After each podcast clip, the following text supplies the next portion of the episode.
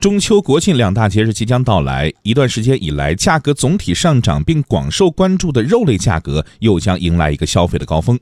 根据商务部的监测，上周全国食用农产品市场价格比前一周上涨百分之二点四，其中肉类批发价格不同幅度上涨。为了增加猪肉、鸡肉供应、稳定价格，各地又都在出台相应的保障措施。我们来听央视的报道。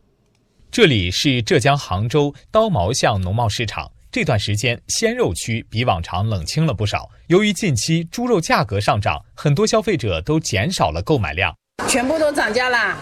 原来是十五块，现在都卖到二十块了。目前，浙江多地开启保供措施。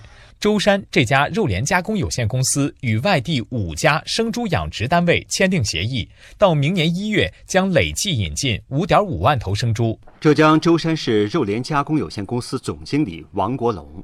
稳价方面，我们也配合呃这个相关部门，做好就是说减少中间环节。而作为浙江省生猪的主要产地，衢州市衢江区积极引导全区一百零二家规模养殖场科学增加生猪存栏量，目前已完成改造提升，并新建养殖栏舍四千六百平方米，提高生猪出栏量四千头。龙游则通过智慧云平台，对当地的四百六十八家生猪养殖场进行线上监管，加强对养殖场的检疫管控力度，让养殖场实现全封闭管理，降低生猪死亡率，保证出栏和供给。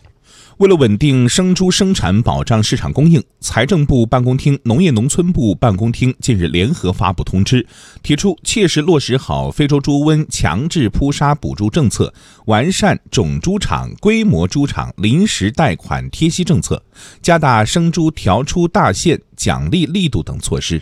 鸡肉是仅次于猪肉的第二大肉类消费品种，猪肉价格上涨了，鸡肉的消费和价格又出现哪些变化？来听记者在广东清远鸡的原产地清远进行的调查。鸡的价格现在有变化吗？批发价应该在十块零五到十一块，清远麻鸡十五块到十五块五左右。批发价格的上涨也导致了零售价的上升。在清远当地菜市场，清远鸡的终端销售价格也上涨了百分之三十左右。不过，记者了解到，目前整体清远鸡的供应比较稳定。清远市清远鸡协会会长张大力表示，当地的这个清远的清远鸡的产量，大概一年就是在五千多万啊。猪的消费量下降了，导致了我们禽类消费增加。据业内人士介绍，因为行情转好，许多养殖户已经开始加大鸡苗的投放数量，扩大了养殖规模。预计未来价格将不具备持续上涨空间。记者了解到，不仅是清远鸡这样的地方品种，今年以来占据我国肉鸡市场大半江山的白羽肉鸡市场需求也是高度景气，使得不少上市公司纷纷加大投产。